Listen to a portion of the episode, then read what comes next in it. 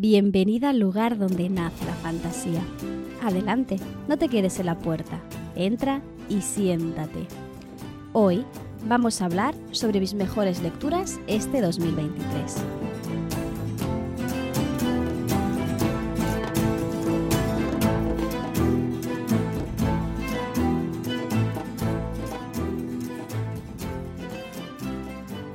Ya te comenté en el capítulo anterior que hoy íbamos a hablar de libros, concretamente de esos libros, casualmente han sido 10, ¿vale? Que he considerado los mejores con los que me he encontrado durante este año 2023. Te tengo que aclarar algo bastante importante y es que creo que ninguno, tendría que consultarlo, ¿eh? pero creo que ninguno ha sido publicado este 2023, al menos no la primera parte. ¿Y por qué digo esto? Porque normalmente estos capítulos, estos artículos de las mejores novelas de 2023 y cosas así, lo hacen sobre todo con novedades, cuando un libro, en verdad, según mi punto de vista, no tiene fecha de caducidad y menos si eres como yo, que eres una lectora lenta, ya sea por falta de tiempo porque le das, ¿no? Le, quieres dar em, un espacio tranquilo, sin prisas a la lectura, ¿no? O incluso en mi caso, ¿no? Que cojo, que cojo anotaciones de los libros que voy leyendo, incluso los de ficción, ¿no? Por lo que normalmente me cuesta muchísimo leer novedades. Principalmente porque yo ya vengo con una lista de pendientes abominablemente enorme, ¿no? Y eh, las, las nuevas publicaciones, a no ser que sean cosas que me llamen muchísimo la atención y que desbanden lo que ya tengo comprado y sin leer, o lo que preveo comprar próximamente o, coger de la biblioteca, lo que sea, ¿vale? Últimamente estoy tirando mucho por biblioteca. Generalmente pues simplemente se, se, apila ahí en esa lista de pendientes que jamás, ¿no? Que al final jamás les entera, ¿no? Y es por eso que seguramente no encuentres ninguna novedad de este año. También creo que es importante reivindicar la importancia de leer libros, independientemente de cuándo hayan salido, y también pausar un poco este, esta vorágine devoradora de libros que a veces nos hacen ver la literatura más como una carrera y una competición de cuánto has leído que para lo que realmente sirve, que es para una fuente de entretenimiento o una fuente de evasión, descubrir nuevos mundos, descubrir personajes, historias que te hacen sentir a gusto y bien, sin más. Dicho todo esto, a pesar de que, como ya sabes, mi, mi año como tal siempre lo inicio en septiembre y todo lo que es, son propósitos de año nuevo y todo esto lo tiendo a hacer para septiembre y ahora en diciembre lo que hago es eh, como mucho la revisión de los tres meses, ¿no? De los trimestres que conocemos en, en el sector educativo. Una tradición o cosa más general que sí que mantengo en diciembre es hacer esta recapitulación de qué he leído, cómo he leído, a quién he leído. De hecho, bueno, ya me, ya me conoces, si eres antigua y, o no tan antigua, sabes que soy la señora de los Excels, que estoy totalmente obsesionada. Me gusta mucho hacer Excels, ¿vale? De verdad, cuando tengo un mal día, esto no es broma, la gente no, me, no me cree. Cuando tengo un mal día, estoy agobiada y me quiero relajar, a veces lo que hago es hacer un Excel. Que dices, ¿en serio? ¿Te puedes hacer un Excel así de forma random? Bueno, lo que hago es aprender eh, lenguaje. Lo vamos a aprender lenguaje del Excel y voy haciendo cosas que antes no sabía hacer, simplemente. Y como es algo que requiere eh, mucha concentración, pues me evade del, problema o de la situación que en la que no quiero pensar en ese momento. Total, esto viera que en uno de estos casos hice una biblioteca en Excel en el que tengo recopilados todos los libros que tengo en mis estanterías, junto con todos los libros que me he leído, me han prestado, he cogido prestados, etcétera. De esta forma, cada año hago mi, lista de libros leídos. De hecho, lo utilizo como Goodreads. He dejado de usar Goodreads. O sea, Goodreads lo uso más por presión social que por otra cosa. Pero en verdad lo que hago es que en el Excel tengo marcado muy bien qué he leído, cuándo lo empiezo, cuándo lo termino, qué, cuánto, qué puntuación le pongo. Además tengo toda la información sobre em, el género del autor, el país de procedencia, la lengua de procedencia, la lengua en la que lo he leído, el género al que pertenece, editorial eh, que lo ha publicado, etc. En Goodreads, de hecho, una cosa que he aprendido a hacer por cuestiones varias es dejar de poner puntuación a nivel público. Solo puntúo las que son 5 estrellas y 4 para, para que me salga en el, en el cuando te sale en tu perfil, si las mejores, como algo así como, no sé qué pone, pero algo como las, favoritas de, este, de esta persona, pues te salen ahí las cinco estrellas, creo que simplemente para que se hagan ahí y ya está. Pero además lo he dejado, he dejado de darle puntuación y lo hago simplemente en, en mi Excel. De esta forma, esto me permite tener totalmente el control de la información de los libros que leo y el análisis que voy a hacer posterior. Puedo ver qué porcentaje de autoras frente a autores he leído, qué porcentaje de autores autopublicados con autores publicados, de autores nacionales e internacionales, dentro de los internacionales de qué nacionalidades suelo leer más habitualmente, eh, etcétera. El género, que eh, en mi caso eh, antes en 2000, pues desde este extra lo tengo desde 2021 y el primero, el de 2021, era apabullante, era rollo 80-90% de fantasía. Ahora veremos que en este, año es uno de los grandes cambios, porque si tuviera que ponerle un nombre a este año lector, este 2023, para mí, solo a nivel de lectura, creo que utilizaría la palabra descubrimiento. ¿Por qué? Porque me ha alejado muchísimo de mi zona de confort, tanto por lo que respecta a autores, pero también a géneros y a formatos a la hora de consumir eh, literatura. De hecho, voy a corregirme, ¿vale? Porque esto de salirse de la zona de confort está bien, pero creo que la imagen es mucho más potente cuando dices que has ampliado tu zona de confort. No, ahora ya no es algo, ahora ya estoy cómoda en estos nuevos géneros y en estos nuevos formatos. Así que permíteme un primer apunte sobre estos cambios que te voy a explicar, espero que brevemente, y luego ya te voy a pasar a estos 10 libros o mis 10 mejores libros de 2023. ¿Cuál ha sido el gran cambio? He descubierto los audiolibros. Si, ya si recuerdas, ya en el año pasado, en 2022, descubrí el formato audiolibro y lo empecé a tantear. De, hecho, recuerdo el por qué. Fue un motivo muy logístico. Me dieron una destinación a un instituto que estaba a una hora en coche donde vivo ahora. Entonces tenía la hora de ida y la hora de vuelta cada día para trabajar. Esto supuso que me hartara en una semana de la radio, que en otra semana me cargara todos eh, los podcasts pendientes que tenía. En dos o tres días lo hice, me refiero, fue una cosa bastante apabullante. Y luego dije, hostia, es que necesito algo que podré escuchar en el coche porque me voy a volver loca durante estas dos horas. Y dije, voy a probar los audiolibros y hacer la prueba gratuita de Audible, que de hecho eh, de aquí viene el, el, podcast que hice sobre 15 audiolibros gratis que poder leer en Amazon, que es un truco que aún tienes disponible. Puedes tener tres meses enteros para leer o escuchar en Amazon gratuitamente un catálogo enorme. Ahí te pongo los 15 libros que más me llamaron la atención y que me he leído como la mitad, o una cosa así, he escuchado una cosa, así como la mitad. Eh, te dejo, este, este enlace lleva siempre en las descripciones de los programas, si quieres tantearlo y buscarlo, te aconsejo, te, te animo a que lo hagas, es un enlace de afiliados, a mí me dan, no me acuerdo, son dos euros y medio si eh, se activas la prueba gratuita y luego lo puedes cancelar. Y lo que hice yo fue activar la prueba gratuita y cancelarlo automáticamente y así te dan tres meses enteros si tienes Amazon Prime. Si no tienes Amazon Prime solo te dan un mes, creo que era. Sí, creo que eran 30 días. Pero bueno, lo, entras y lo desactivas y ya está. Es una muy buena forma para entrar en el audiolibro y tantearlo si te gusta o no. Pues bien, este año he leído un montón en audiolibro, muchísimo, de una forma a veces hasta obsesiva.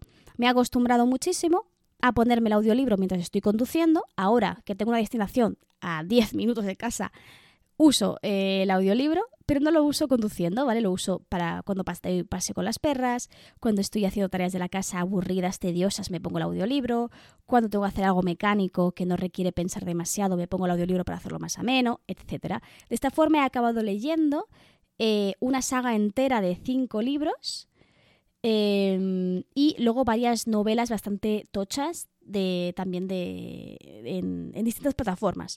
Además, eh, lo, que tiene Amazon lo tiene Audible he probado Audible y Nextory. Nextory me gusta mucho más porque además de los audiolibros también tienes ebooks eh, con el mismo precio. Pero claro, ¿qué sucede? Que la mayoría de, novelas son obras de, de autores internacionales o de los de que son autores nacionales son editoriales muy muy grandes, muy potentes, que no tienen nada de malo, ¿vale? Pero claro, mm, dejan mucho de lado a los autores pequeños, a las editoriales pequeñas, nacionales. Es por eso que es súper importante recalcar la importancia de un proyecto chiquitito pero súper bonito que es Voicebook, que es eh, una plataforma en la que puedes leer, eh, perdón, leer, otra vez leer, escuchar varias novelas, mm, novelets y relatos de autores nacionales. Los relatos son totalmente gratuitos, tú puedes escucharlos sin más. Para, también es un poco para tantear la calidad, ¿no? De la calidad del, narrador, la narradora, de los textos y tal. Yo me los he leído absolutamente todos, o sea, he escuchado. Y eh, después de esto, al ver las novelas que estaban publicándose, decidí eh, suscribirme bueno, allí se llama apoyar, ¿vale? Que, no me acuerdo cuánto es, mm, pero es muy poquito, no sé si eran dos o tres euros, una cosa así. tendría que confirmarte el precio, no, no, estoy, no estoy segura. Y eh, ahí me leí, por ejemplo, Las princesas de ceniza, que te traje la entrevista de, Laura y de hecho, bueno, este libro aparece en esta lista precisamente y no lo leí, lo escuché. Por lo tanto, ahí tienes varias opciones para, para leer en, en, audio y creo que actualmente pues igual pues es una buena opción como una opción alternativa, una opción extra. De hecho, generalmente ahora lo que ahora estoy en parón de audiolibros, pero generalmente lo que hago es leer en físico un libro mientras escucho otro en, de forma paralela. ¿Qué otro tipo de descubrimiento he hecho? He descubierto que no solo me gusta la fantasía, siempre he sido, como te he dicho antes, alguien que ha estado muy anclada al género, al nicho de la fantasía. Y era de las típicas que decía, eso no me gusta. No, la ciencia ficción es como demasiado seria, ¿no? Es como demasiado científica, ¿no? No me siento cómoda en ella, prefiero la fantasía, la magia, ¿no?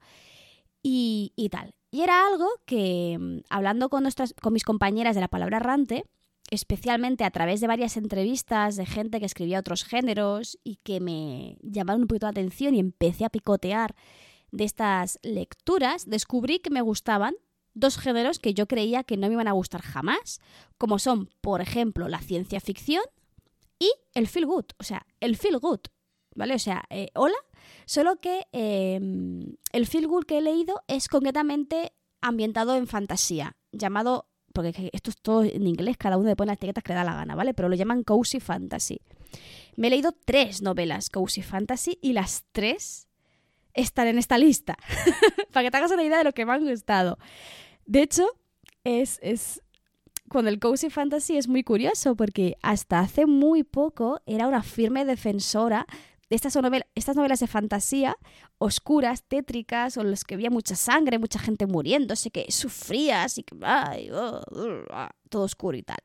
Pero ahora eh, también me gustan esas novelas, pero también venía necesitando algo un poquito más light, algo, más un poquito más de tranquis, algo un poco más, más cozy.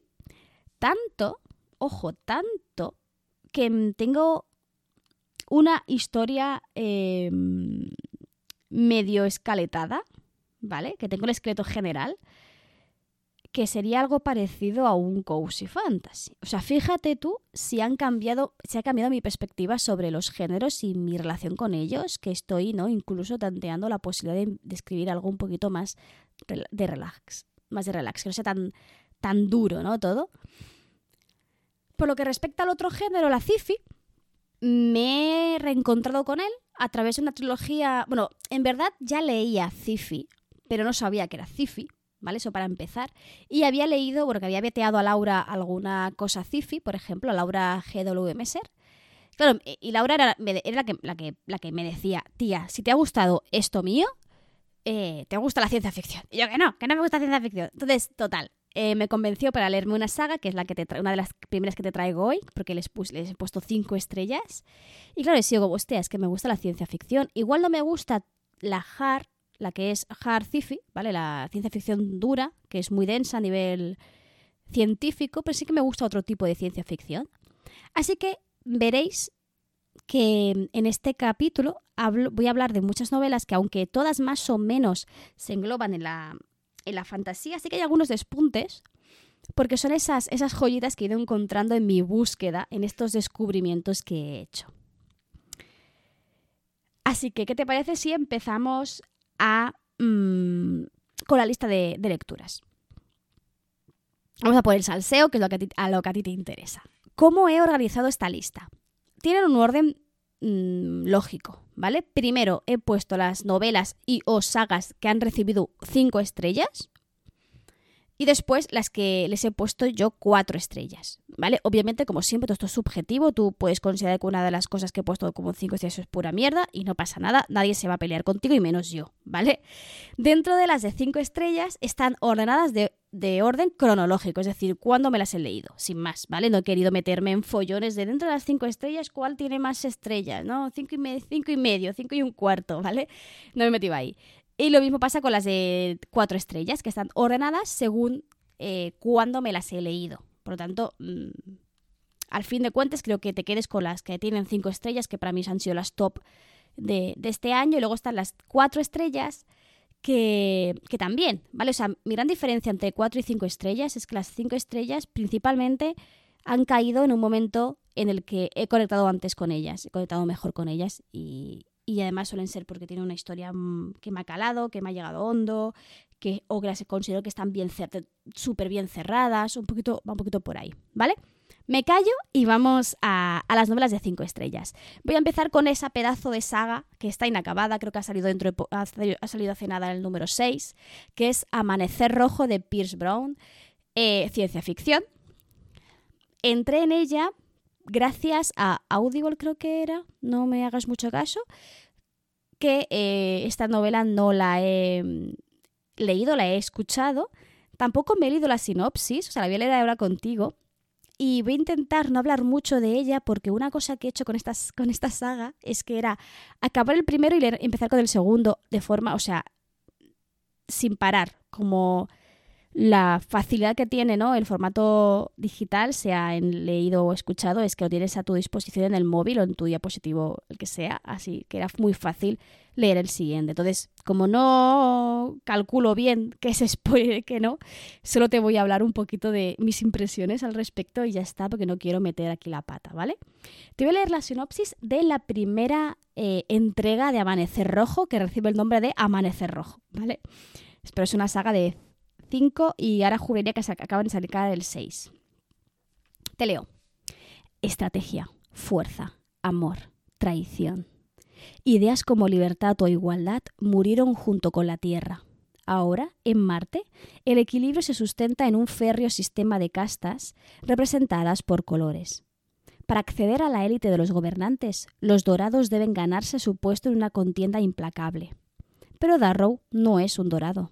Es un rojo, forjado las entrañas del infierno, afilado por el odio, fortalecido por el amor. Para sobrevivir, debe ocultar su verdad, sin olvidar que cada muerte, cada paso a la contienda es por la libertad, y con una idea fija en la mente, no convertirse en uno de ellos, pase lo que pase. En un mundo de oscuridad, un rojo amanecerá dorado. Se me ha puesto los... Ah, es que era como que no la había leído, la sinopsis hasta ahora, y, he recordado ahora sí, ¡pum!, todo el viaje que tiene este personaje. Es maravillosa esta historia, es, es un universo muy, muy particular en el que, ya te lo dice la sinopsis, que están todos divididos por colores, cada color tiene un rango social, una función social, y los rojos son los que están abajo del todo, son los, de hecho se dedican a las minas de Marte y tienen un, tienen un trabajo que es extremadamente duro, en el que mueren habitualmente, están malnutridos, y... Em, de hecho, la novela se podría catalogar dentro de, la, de las distopías, en las que, pero no las adolescentes, en las que por, por amor, todo, ¿sabes? El amor adolescente salva el mundo, sino de verdad. O sea, hay una, sociedad que viene eh, regida ¿no? por, por, un autoritarismo muy férreo y en el que tenemos a este Darrow que tiene que luchar por esta libertad, este intentar ser o hacerse pasar por para conseguir que el mundo mejore, ¿vale? Es una saga que tiene personajes maravillosos de los que no te puedes olvidar, con los que sufres junto a ellos, lo pasas mal junto a Darrow en esta contienda ¿no? de la que te habla. Mm, aunque no te gusta la ciencia ficción, recuerda, yo era de las de, oh, la ciencia no es para mí. Esta novela me ha, me ha gustado muchísimo y me gustaría mucho traértela, traértela al, al canal para hablar con ella. Con ella no, hablar de, de ella, de estos personajes. Así que no descarto que próximamente pueda hablar de, ellos. De hecho, me gustaría esperar a terminarme la saga entera, ahora que ha sido el sexto, para hacerlo. Pero, bueno, igual me adelanto un poco porque me ha, picado el gusanillo, ¿no? La segunda saga que he leído, que le he dado cinco estrellas, hablé de ella hace muy, muy, muy poquito, que es una, en verdad es una biología que empieza con un río encantado y que continúa con un fuego eterno.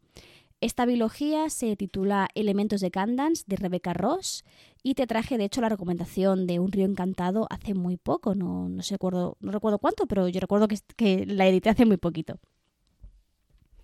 La sinopsis es extremadamente larga, pero te la voy a leer por si acaso no escuchaste ese capítulo y así puedas eh, adentrarte en esta historia.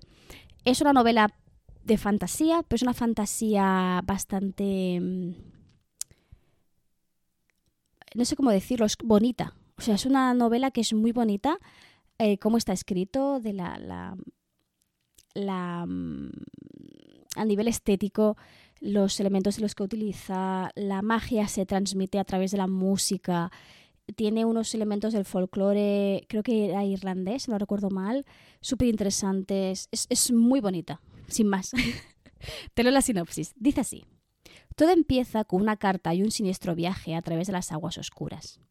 Diez años después de ser enviado al continente para convertirse en bardo, Jack Tamerlane es convocado de vuelta a su hogar, Candence. Pero su regreso no es alegre. Están desapareciendo niñas de la isla, y Adaira, la futura líder del clan, cree que Jack es el único que puede encontrarlas. En Candance hay profundos encantamientos. El viento transmite cotilleos. Las, los tartanes pueden ser tan fuertes como una armadura. Y el corte más pequeño de un cuchillo puede infundir un miedo insondable. Los espíritus elementales que habitan en cada soplo de aire, salpicadura de agua, brisa de hierba y destello de fuego encuentran la alegría en las vidas de los humanos. Sin embargo, secuestrar a niñas Tamerlane es ir demasiado lejos, y solo la música de un bardo puede convocar a los espíritus para que expliquen dónde están las muchachas. Anteriormente enemigos de la infancia y ahora socios reticentes, Jack y Adaira deben dejar a un lado la rivalidad del pasado para persuadir a los espíritus de que devuelvan a las niñas. No obstante, mientras preparan la, las canciones, otra amenaza enemiga aparece en el horizonte. El clan de los Brecan del Oeste, enemigos confesos de los Tamerlane, abre las líneas de comunicación por primera vez en varios siglos. La coincidencia es sospechosa, pero los Brecan, que siempre han estado más en sintonía con los espíritus, pueden tener otra clave que ayude a Jack y a Daira. Sin embargo, a medida que se acercan a descubrir dónde están las niñas y por qué se las llevaron, se hace evidente que el problema con los espíritus es mucho más siniestro de lo que esperaban. Un secreto más antiguo y oscuro acerca de Candence acecha bajo la superficie, amenazando con destruirlos a todos y ninguna canción de arpa puede ser lo bastante fuerte para impedirlo. Ya te hablé de este libro en el capítulo anterior y considero, o sea, la sinopsis parece que diga mucho, ¿vale? Pero son los primeros capítulos, o sea, dos, tres capítulos, no, no hay más. Y es una historia muy interesante porque le da, o sea, está muy bien pensada, se nota que Rebecca Ross es mapa y está todo muy bien hilado al final. Tienes todos las, todos los interrogantes tienen una respuesta en toda la, o sea, primero el primer libro funciona de forma independiente, pero necesitas el segundo, ¿no? Para acabar de desentrañar la trama más mitológica, más de la magia de, de esta mm, isla porque iba a decir civilización, pero no es bien bien eso, es una isla con sus seres feéricos, sus seres mitológicos, que solo están aquí en esta isla, no están en el continente, ¿no? Por ejemplo, es bastante, bastante interesante. Como ya te hablé de ella en otro capítulo, voy a pasar rápido a la siguiente, porque es que he descubierto un, autor maravilloso, y esto es Cozy Fantasy, o así, lo llaman, que es eh, TJ Klun, o Klune, no sé cómo se pronuncia, Mm, primero leí La casa en el mar más azul y automáticamente después me leí Bajo la puerta de los susurros, que es eh, su segunda novela.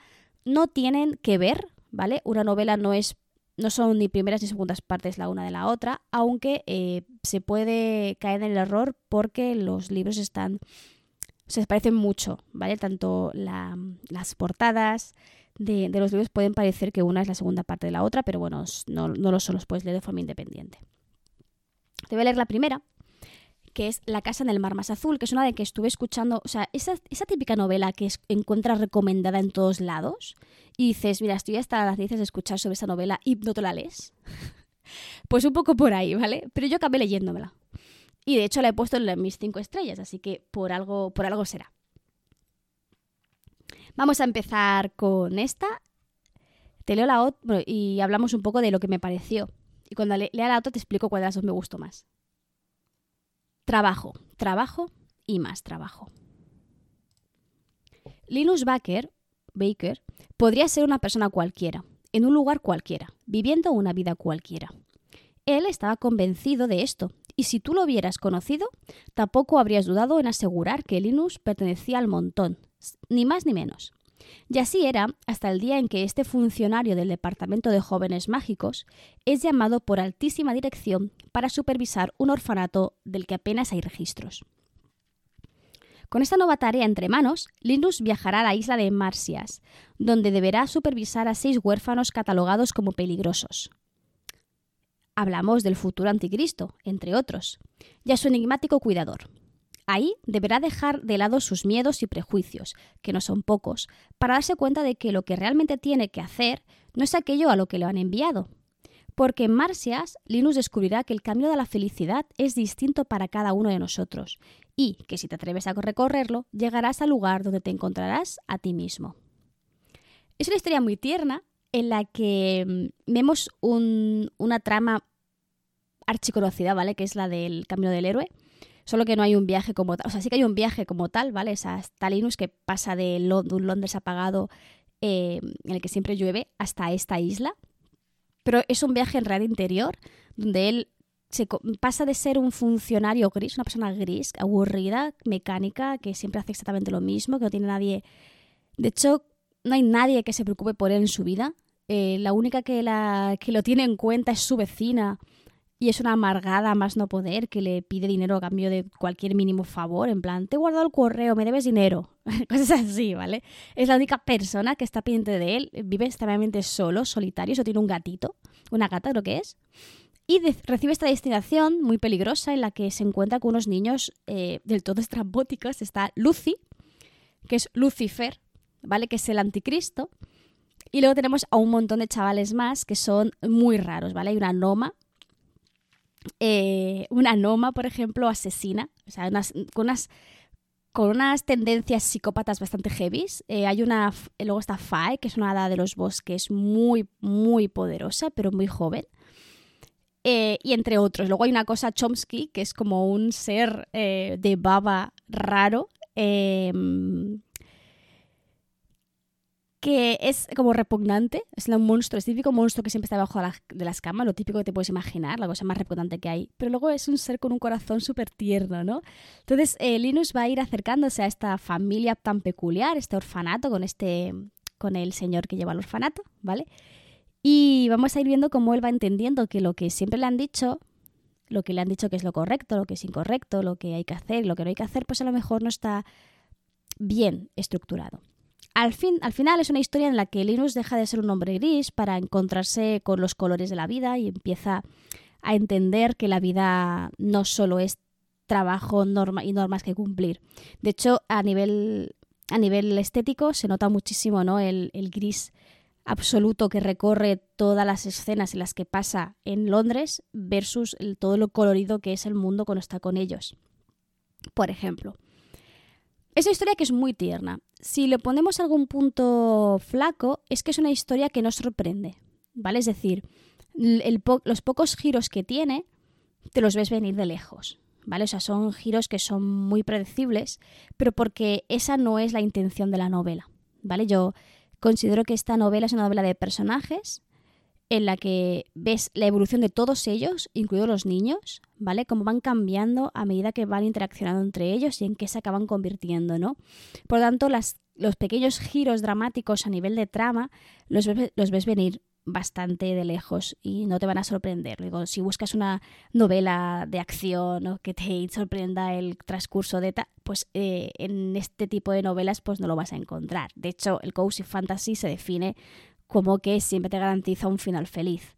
Por lo tanto, mm, pues un poco ver venir por dónde vienen los tiros, ¿no?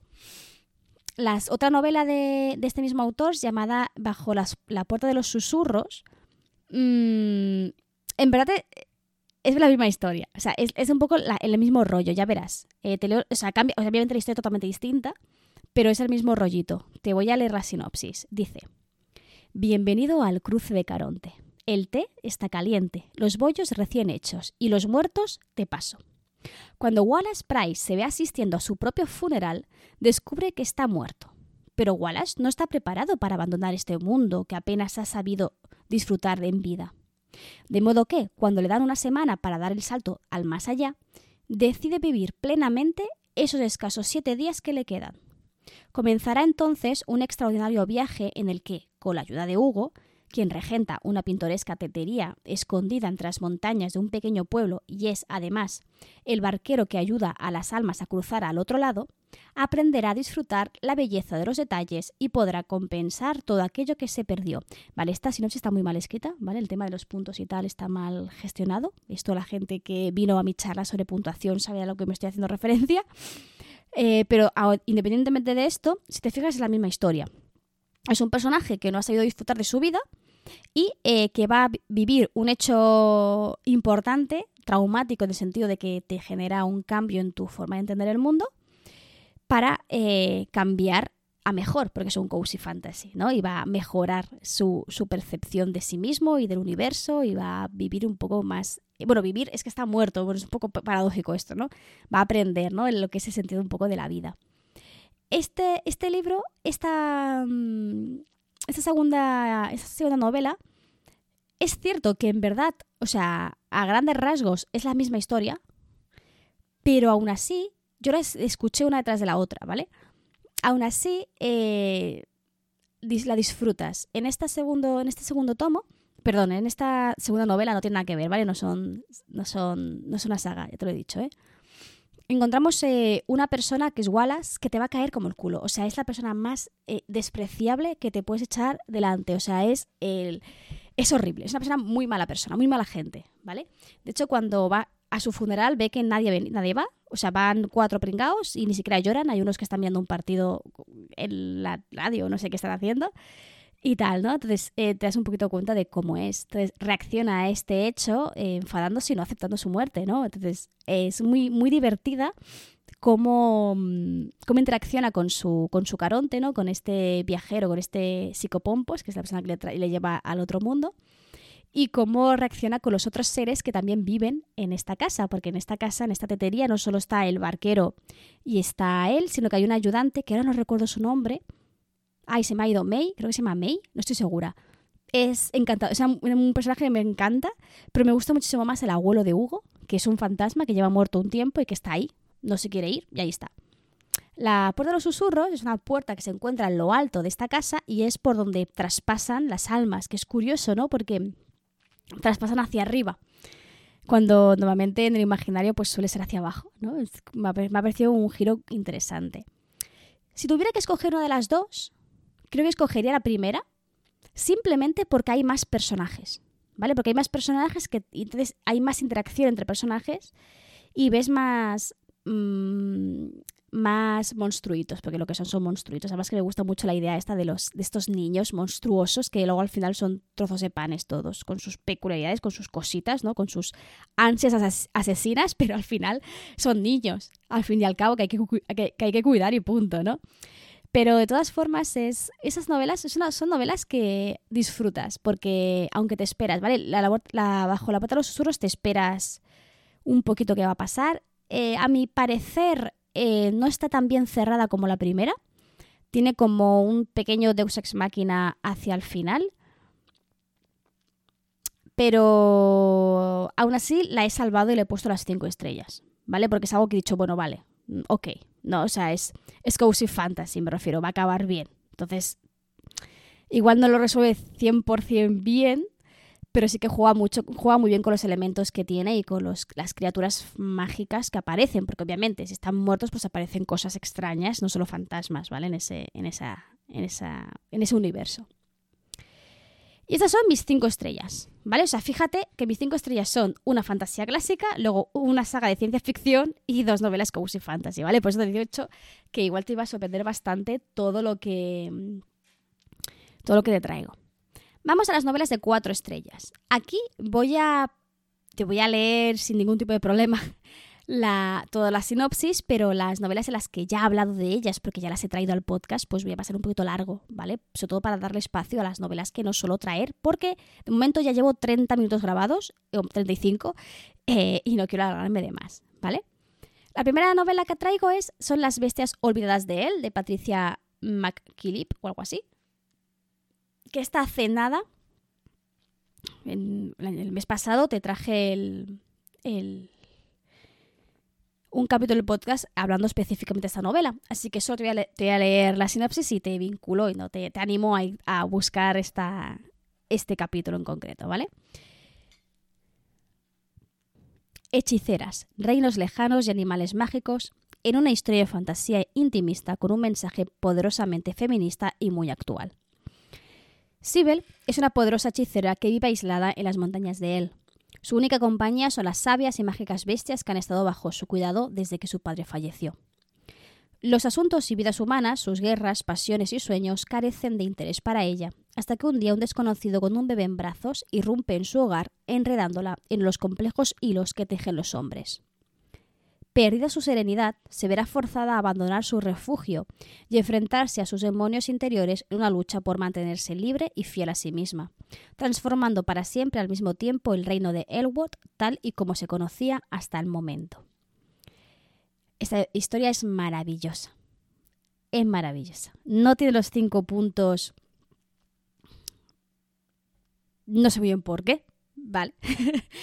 pero sí que hay el, el final, hay algunos detalles que no me terminan de, pero bueno, tiene las cuatro estrellas que las tiene súper bien merecidas.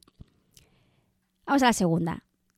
La segunda es una novela que no es de fantasía, ¿vale? Es una novela, una novela, no sé si es novela o noveleta, no me acuerdo, pero es de terror. Y es un terror que a mí me ha hecho, mm, me ha calado mucho, me ha, bastante, me ha impactado bastante que es ¿Quién cuidará de ti? de Verónica Cervilla. Te leo la sinopsis.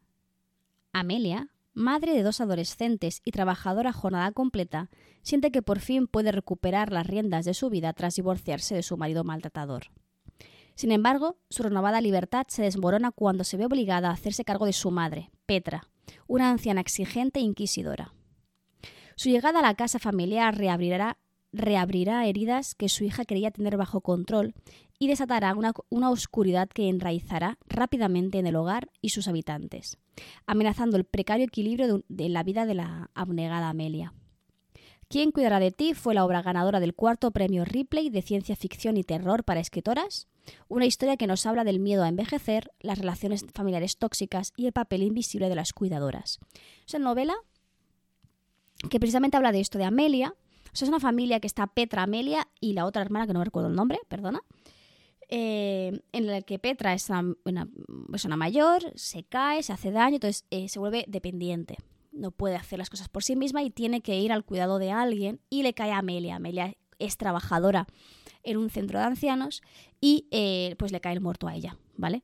Entonces, es muy interesante la dinámica que se establece, por un lado, entre las dos hermanas, porque la otra hermana a pesar de ser, entre comillas, la favorita, bueno, y sin las comillas, de Petra, le da toda la responsabilidad a Amelia y se eh, desvincula totalmente del cuidado de Petra, pero sí que se preocupa de recordar a su hermana lo que tiene que hacer y echarle todas las broncas que son necesarias, quedando siempre ella como la que se preocupa, la que la cuida, la que está por ella, cuando en verdad es Amelia, ¿no?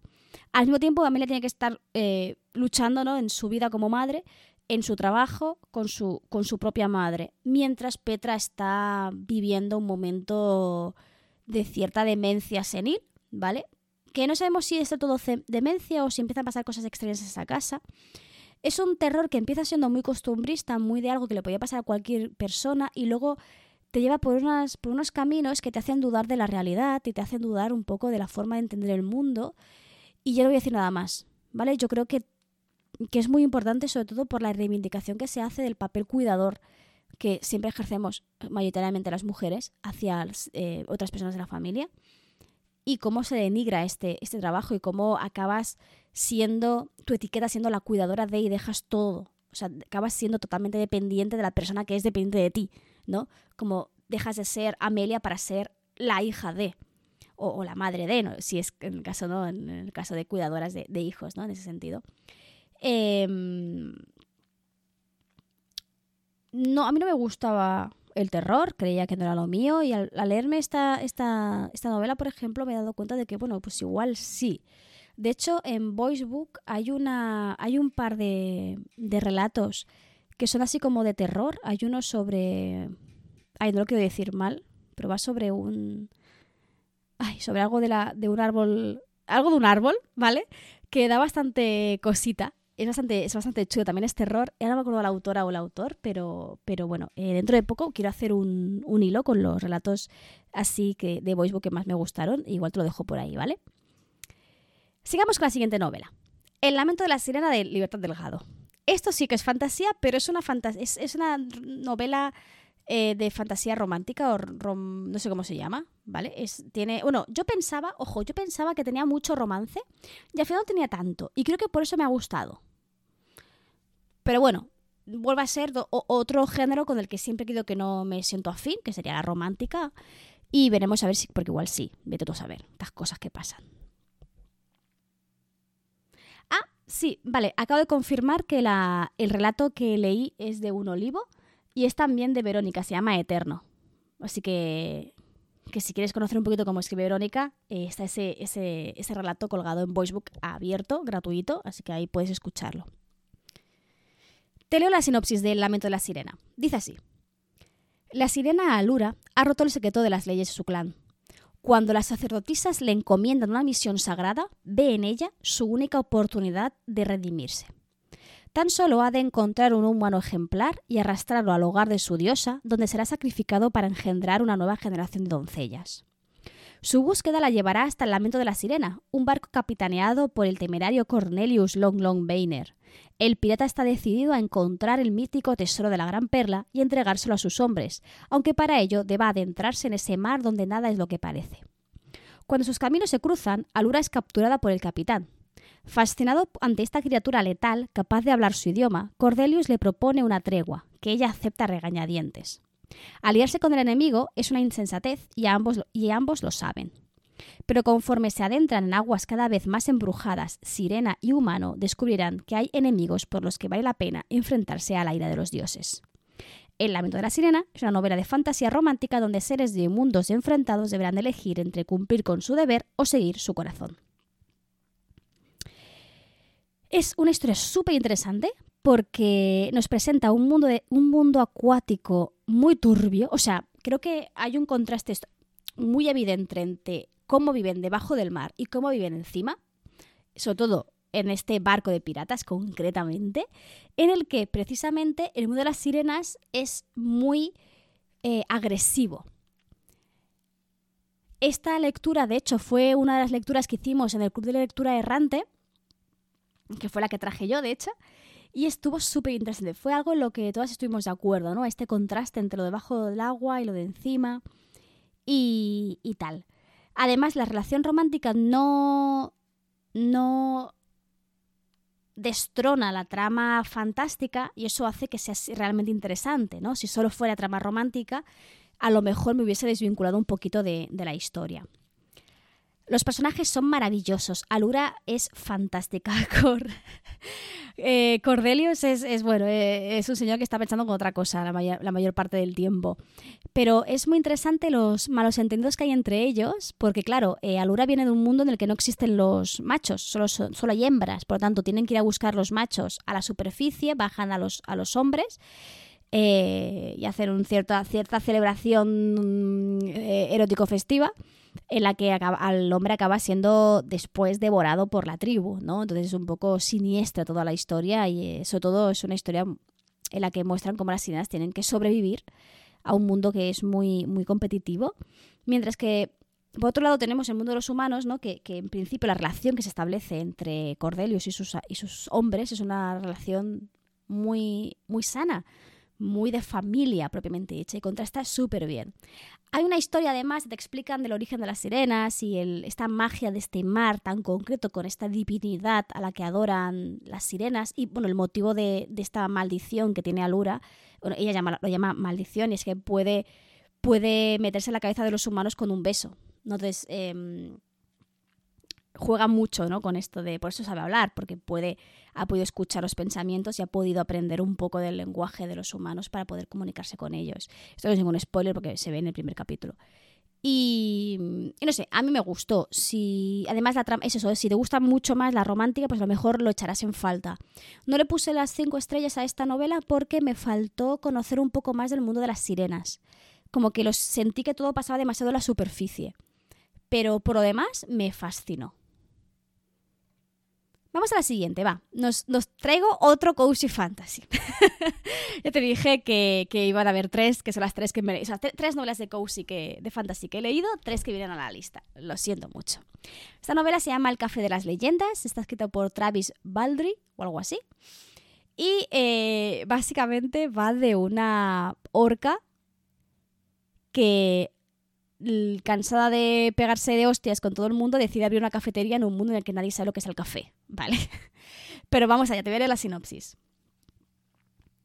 Agotada después de pasar décadas luchando en batallas sangrientas, Vip, una orca bárbara, decide que es hora de colgar su espada y comenzar una nueva vida, una que le brinde alegría en ella misma y felicidad a los otros. Su nuevo objetivo la lleva a dirigir hacia las calles de Thun, donde planea abrir la primera cafetería que haya visto la ciudad, sirviendo una bebida que ninguno de los ciudadanos ha probado antes. Pero emprender un nuevo negocio nunca es fácil, especialmente cuando arrastras un pasado complicado y los viejos enemigos pueden alterar tus planes de futuro. Para conseguir algo que permanezca en el tiempo, VIP necesitará rodearse de un maravilloso grupo de personajes que no solo la ayudarán a poner en marcha su cafetería, sino que también le enseñarán mucho acerca de la amistad y de cómo lidiar con los problemas de forma civilizada. Vip está decidida a alcanzar una nueva vida sin recurrir a la violencia. Y quién sabe, puede que incluso encuentre el amor por el camino. Es una historia súper tierna. O sea, tenemos esta orca que dice, yo, ya, yo no quiero ser, yo ya, estoy harta de pegarme con gente, a mí déjame tranquila, voy a abrir una cafetería, ¿vale? O sea, esta señora visitó, creo que eran gnomos, creo que eran gnomos, o enanos, no me acuerdo. Un pueblo o gnomo o enano en el que existía esta bebida, el café, lo probó y eh, tenemos la típica escena de, oh, Dios mío, el café te, ayuda a relajarte. Es como. no debería relajarte, ya me entiendes, ¿no? La idea de la tacita calentita, ¿no? De, un, espacio sosegado para charlar, tranquilo. Era lo que quería, ¿no? Quiero que mi vida ya sea esto. Se puede jubilar, pero que tiene dinero suficiente como para hacerlo, digamos, entre comillas, y puede abrir esta cafetería. Entonces, vemos cómo VIP eh, se enfrenta, por un lado, a todos los prejuicios que puede ir alrededor de que una orca que haga, no, una orca del mar, ¿vale? Una orca de los orcos. Eh, abra una cafetería y haga algo más civilizado que no sea pegarse de, hostias con la gente. Pero luego también empieza pues, a ver toda una serie de problemas de, a nivel más logístico, ¿no? De, bueno, como, como abro una cafetería, vale, necesito café y agua. Bueno, le dicen, bueno, pues igual también necesitas, no sé, panecillos, o necesitas una camarera, o necesitas pues un sitio donde tú puedas dormir, no solo vas a trabajar, ¿no? Entonces, es como que va aprendiendo un poco cómo funciona el mundo, cómo funciona la vida, mientras que el mundo la va entendiendo a ella y va entendiendo qué es esto del café. Es muy curioso porque van apareciendo personajes poco a poco, ¿no? De forma muy... me gusta mucho porque van cayendo como, como, como cuentagotas al inicio, ¿no? En lo que sería la introducción, el principio del nudo van personajes que van ofreciéndole distintos puntos de vista, le van ayudando a, entender mejor el mundo y acaba con un final muy redondo. ¿vale? Hay una relación de amor súper tierna, súper super cookie. No os te voy a decir con quién, pero es muy evidente. Y hay un elemento que me gusta mucho de este, de este, de este libro y es que van rehaciendo todo el rato el menú. El café de las leyendas. Eh, café solo un penique. Me lo estoy inventando porque no me acuerdo, ¿vale? Café con leche. Entonces, eh, que lo hace es, un personaje que. Mm, una sucubo. Que, se le da muy bien la caligrafía, entonces también es como muy poético. Y cada vez que, ponen algo nuevo en el menú, vuelve a rehacerlo y te vuelve a leer otra vez todo el menú, que es algo que te recuerdo que yo leía, o sea, no leía, sino que escuchaba. Y me parece muy interesante porque eh, a medida que va creciendo el, el, el menú, también van creciendo y van evolucionando los personajes que habitan ese café. Además de que llega un momento que te acabas aprendiendo el menú. Me parece como muy curioso, ¿no? Es ese recurso para recordar constantemente el eslogan de, del Café de las Leyendas, los mensajitos, como me parece muy, muy tierno. No le puse las cinco estrellas porque a diferencia del otro Cozy Fantasy no, me, no acabó de impactar conmigo a nivel emotivo. O sea, es una, una historia que es tierna, es cookie, es bonita, pero ya está, que no tiene nada malo. A mí me gustó, es redondo. Sí que tiene algunos detallitos que yo hubiese mejorado un poco el, el giro final, ¿no? Pero bueno, de todas formas, eh, es muy agradable leer, es para pasar un buen ratito, es, es, agradable. O sea, es una novela pues agradable, por eso es cozy fantasy. Si continuamos, hace muy poquito, bueno, no, hace ya bastante, traje una invitada especial porque hicimos la presentación de su novela publicada por Literap. Hoy este, he traído un montón de cosas de Literap, ¿verdad? Sí, me da, me da. Bueno. Que es una novela muy mamarracha sobre, o ambientada o cogiendo como punto de partida la mitología griega, que es Con Tirsos y a lo loco de Cris Mestre. Te leo la sinopsis. El infierno existía y estaba en idealista.com. Cuando Iraya, una historiadora recién graduada, encuentra un piso casi regalado en el centro de Madrid, enseguida sospecha. Tiene que haber truco, y vaya si lo hay. Su nuevo compañero de piso resulta ser un atractivísimo y excéntrico maromo, amante del vino y las orgías. No solo parece un dios griego, sino que es el mismísimo Dioniso. Y resulta que la ha elegido para buscar su tirso, traérselo de vuelta y así evitar la aniquilación total de la sociedad. Sin comerlo ni beberlo, Iraya se verá envuelta en una alocada conspiración divina llena de mitología, piñas mágicas, bocadillos de pisto, petanqueros de la muerte y malvadas organizaciones en la, sombra. En compañía de, un de una exagente secreta tan misteriosa como irresistible. Con Tirsos y a lo loco es una comedia de fantasía urbana en la que lo divino se enreda con lo mamarracho y donde, como suele suceder a, menudo, la búsqueda de vivienda decente y el apocalipsis van de la mano. Ya te traje a Chris, estuvimos hablando de esta historia, es una historia que es extremadamente mamarracha y que, de hecho, o sea, es una historia que no te puedes tomar en serio en cuanto a los personajes y al transcurso de lo, de lo que sucede, pero que al mismo tiempo habla de cosas muy importantes, muy serias, ¿no? Entonces vemos cómo este personaje va mm, viéndose envuelta en un montón de cosas eh, muy rocambolescas, mientras va relacionándose con esta superagente secreta eh, y en busca de este tirso de Dionisio. Es una, novela que se lee en un suspiro, es súper ágil. Yo me estuve riendo todo el rato. Hay un montón de referencias mitológicas que puedes captar o puedes no captar, pero que al final te ayudan a envolverte en esta situación. Aparece un Dionisio que es muy, muy él, o sea, es, está muy bien definido tal y como es. Aparece también Pan, aparece eh, un, un, corgi, ¿vale? Son cosas que aparecen. Y, eh, y no puedo decir más, es que esa novela es muy cortita y a la mínima que diga algo ya estoy haciendo, te, te estoy haciendo algún spoiler, pero te recomiendo mucho eh, intentar eh, acercarte a esa novelita. Si te gusta el mamarracho, ¿vale? Si, si, si prefieres que leer novela entre comillas más seria, pues no te va a gustar, ¿vale? Sin más. Y luego ya por último, estoy yendo rápido porque estás, esta con y a lo loco y la siguiente ya te, la, ya te las he traído al, en el podcast. Entonces no tiene sentido volver otra vez a hablar de ellas cuando ya he hablado hace relativamente poco, ¿vale? La última, la número 10, es Las princesas de ceniza de Laura de Lobetet. Estuve hablando con Laura, maravillosa, me, cayó súper bien Laura, sobre esta novela hace relativamente súper poco. Eh, es una novela que no leí, sino que escuché en Voicebook. Creo que es la, que más me ha gustado del catálogo de momento, hasta la fecha. Ahora hoy, justo hoy que estoy hablando esto ha salido uno nuevo, pero no he podido ver ni, cuál ni nada. Eh, así que veremos a ver si, si, la desbanca o no como la novela que más me gusta de Voicebook. Así que eh, te leo la sinopsis para que sepas un poquito de qué va.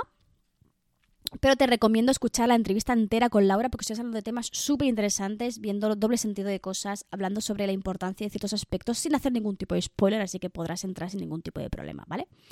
Dice la sinopsis. Como cada princesa heredera del reino septentrional, Palo Rosa debe enfrentarse al temido dragón para demostrar que es digna merecedora del trono aunque lleva toda su vida preparándose para ello, sabe que morirá bajo sus fauces, tal y como ya murió su hermana mayor. No hay escapatoria posible. Ascender al trono o caer en el intento. Y sin embargo, el día de la prueba, la princesa no aparece. Huyendo de su destino, Palo Rosa se une a la tripulación del Pájaro Alegre, un barco contrabandista de reputación dudosa capitaneado por Kaiji. Mientras se dirigen a los confines del reino, allá donde ni el dragón ni la sentencia por traición puedan alcanzarla, la princesa deberá aprender a convivir con sus fantasmas y a confiar en que la capitana logrará mantenerla a salvo en ese océano sitiado de piratas. Con la promesa de llevar de vuelta a casa a la princesa, un hombre misterioso les sigue la, la pista y cada día se encuentra un poco más cerca del pájaro alegre. Es que, es que ya he hablado un montón de esta novela, me gusta muchísimo. Es, es una de esas novelas que he disfrutado mucho y que luego te gusta mucho más cuando lees la dedicatoria que tiene al final. Así que ya te la leerás. De hecho, uno de los temas que hablamos con Laura precisamente es la importancia ¿no? de, de crear novelas de fantasía con visibilización ahora sáfica, que no sea su tema principal, por ejemplo. ¿no? Aquí tenemos una historia de amor súper bonita eh, no solo entre las dos personajes femeninas que aparecen como protagonistas, sino también eh, relaciones de amor eh, fraternales, relaciones entre madres e hijas o padres e hijas, e incluso de las propias, la propia tripulación con su capitana. Me creo que es una historia que habla mucho de las relaciones humanas, independientemente del dragón. ¿Sabes? Es como que el dragón aquí, aunque aparece en portada, porque es lo que le hace huir a Palo Rosa, acaba siendo como simplemente la excusa para explicar una historia. Y creo que es muy importante, ¿no? Entender que a veces las novelas de fantasía hablan de cosas que no son nada fantasiosas y que son problemas o, sentimientos o relaciones que se establecen entre humanos reales eh, fuera, fuera de la, de la fantasía. Y ya está, ya está, me callo, por Dios. Eh, Esas serían las 10 mis 10 mejores novelas de, de fantasía, perdón, mis mejores 10 novelas que he leído este 2023 y que te traigo aquí para, sobre todo, o sea, además de hacerte la recomendación eh, literaria, me ha servido a mí para darme cuenta de qué maravillas he encontrado este, este año. Y también, ojo, porque esto parece una tontería, pero para mí Hacemos una lista de, las, de qué novelas puedo traer al podcast. Aquellas que aún no he traído, por ejemplo, te podría, pues ahora se me ocurre hacer un capítulo sobre Cozy Fantasy, qué es el Cozy Fantasy, y traerte pues estos tres ejemplos, por ejemplo, de los que he hablado hoy. O hablarte de tipos, por ejemplo, la novela de terror esta que me ha gustado tanto, la de ¿Quién cuidará de ti? O, eh, o no sé, ¿sabes? Un poco como estoy un poco barajando otros géneros y otras propuestas, otros autores y otros tipos de historia, también te invito a ti a recomendarme esas novelas que este año le hayas puesto cinco estrellas. Esas que digas, wow, Tati, es que estas me han fascinado, me han encantado y no, y no puedo dejar de recomendártelas. Dicho esto, eh, te animo ¿no? a hacer este comentario, pero me voy a despedir ya porque es que este capítulo de podcast va a ser mega largo y no me quiero ir por las nubes, ¿vale? Te recuerdo de siempre, que te puedes suscribir a la newsletter, que me tienes en Twitch haciendo cosas súper chulas. No olvides eh, lo que ya te estuve comentando el capítulo anterior, guiño, guiño, codazo, codazo. Más que nada porque las chicas del, de Twitch aún no lo saben. Y em, te invito a venirte a Twitch conmigo, a pasar rato conmigo, porque vamos eh, a movernos este 2024 haciendo cosas distintas, haciendo cosas un poquito más interactivas, a menos si todo sale bien, espero que, que así sea. Y nada, me despido ya recordándote que nos escuchamos en 15 días y que aquí, en este pequeño rinconcito de internet, siempre, siempre, siempre vas a ser bienvenida.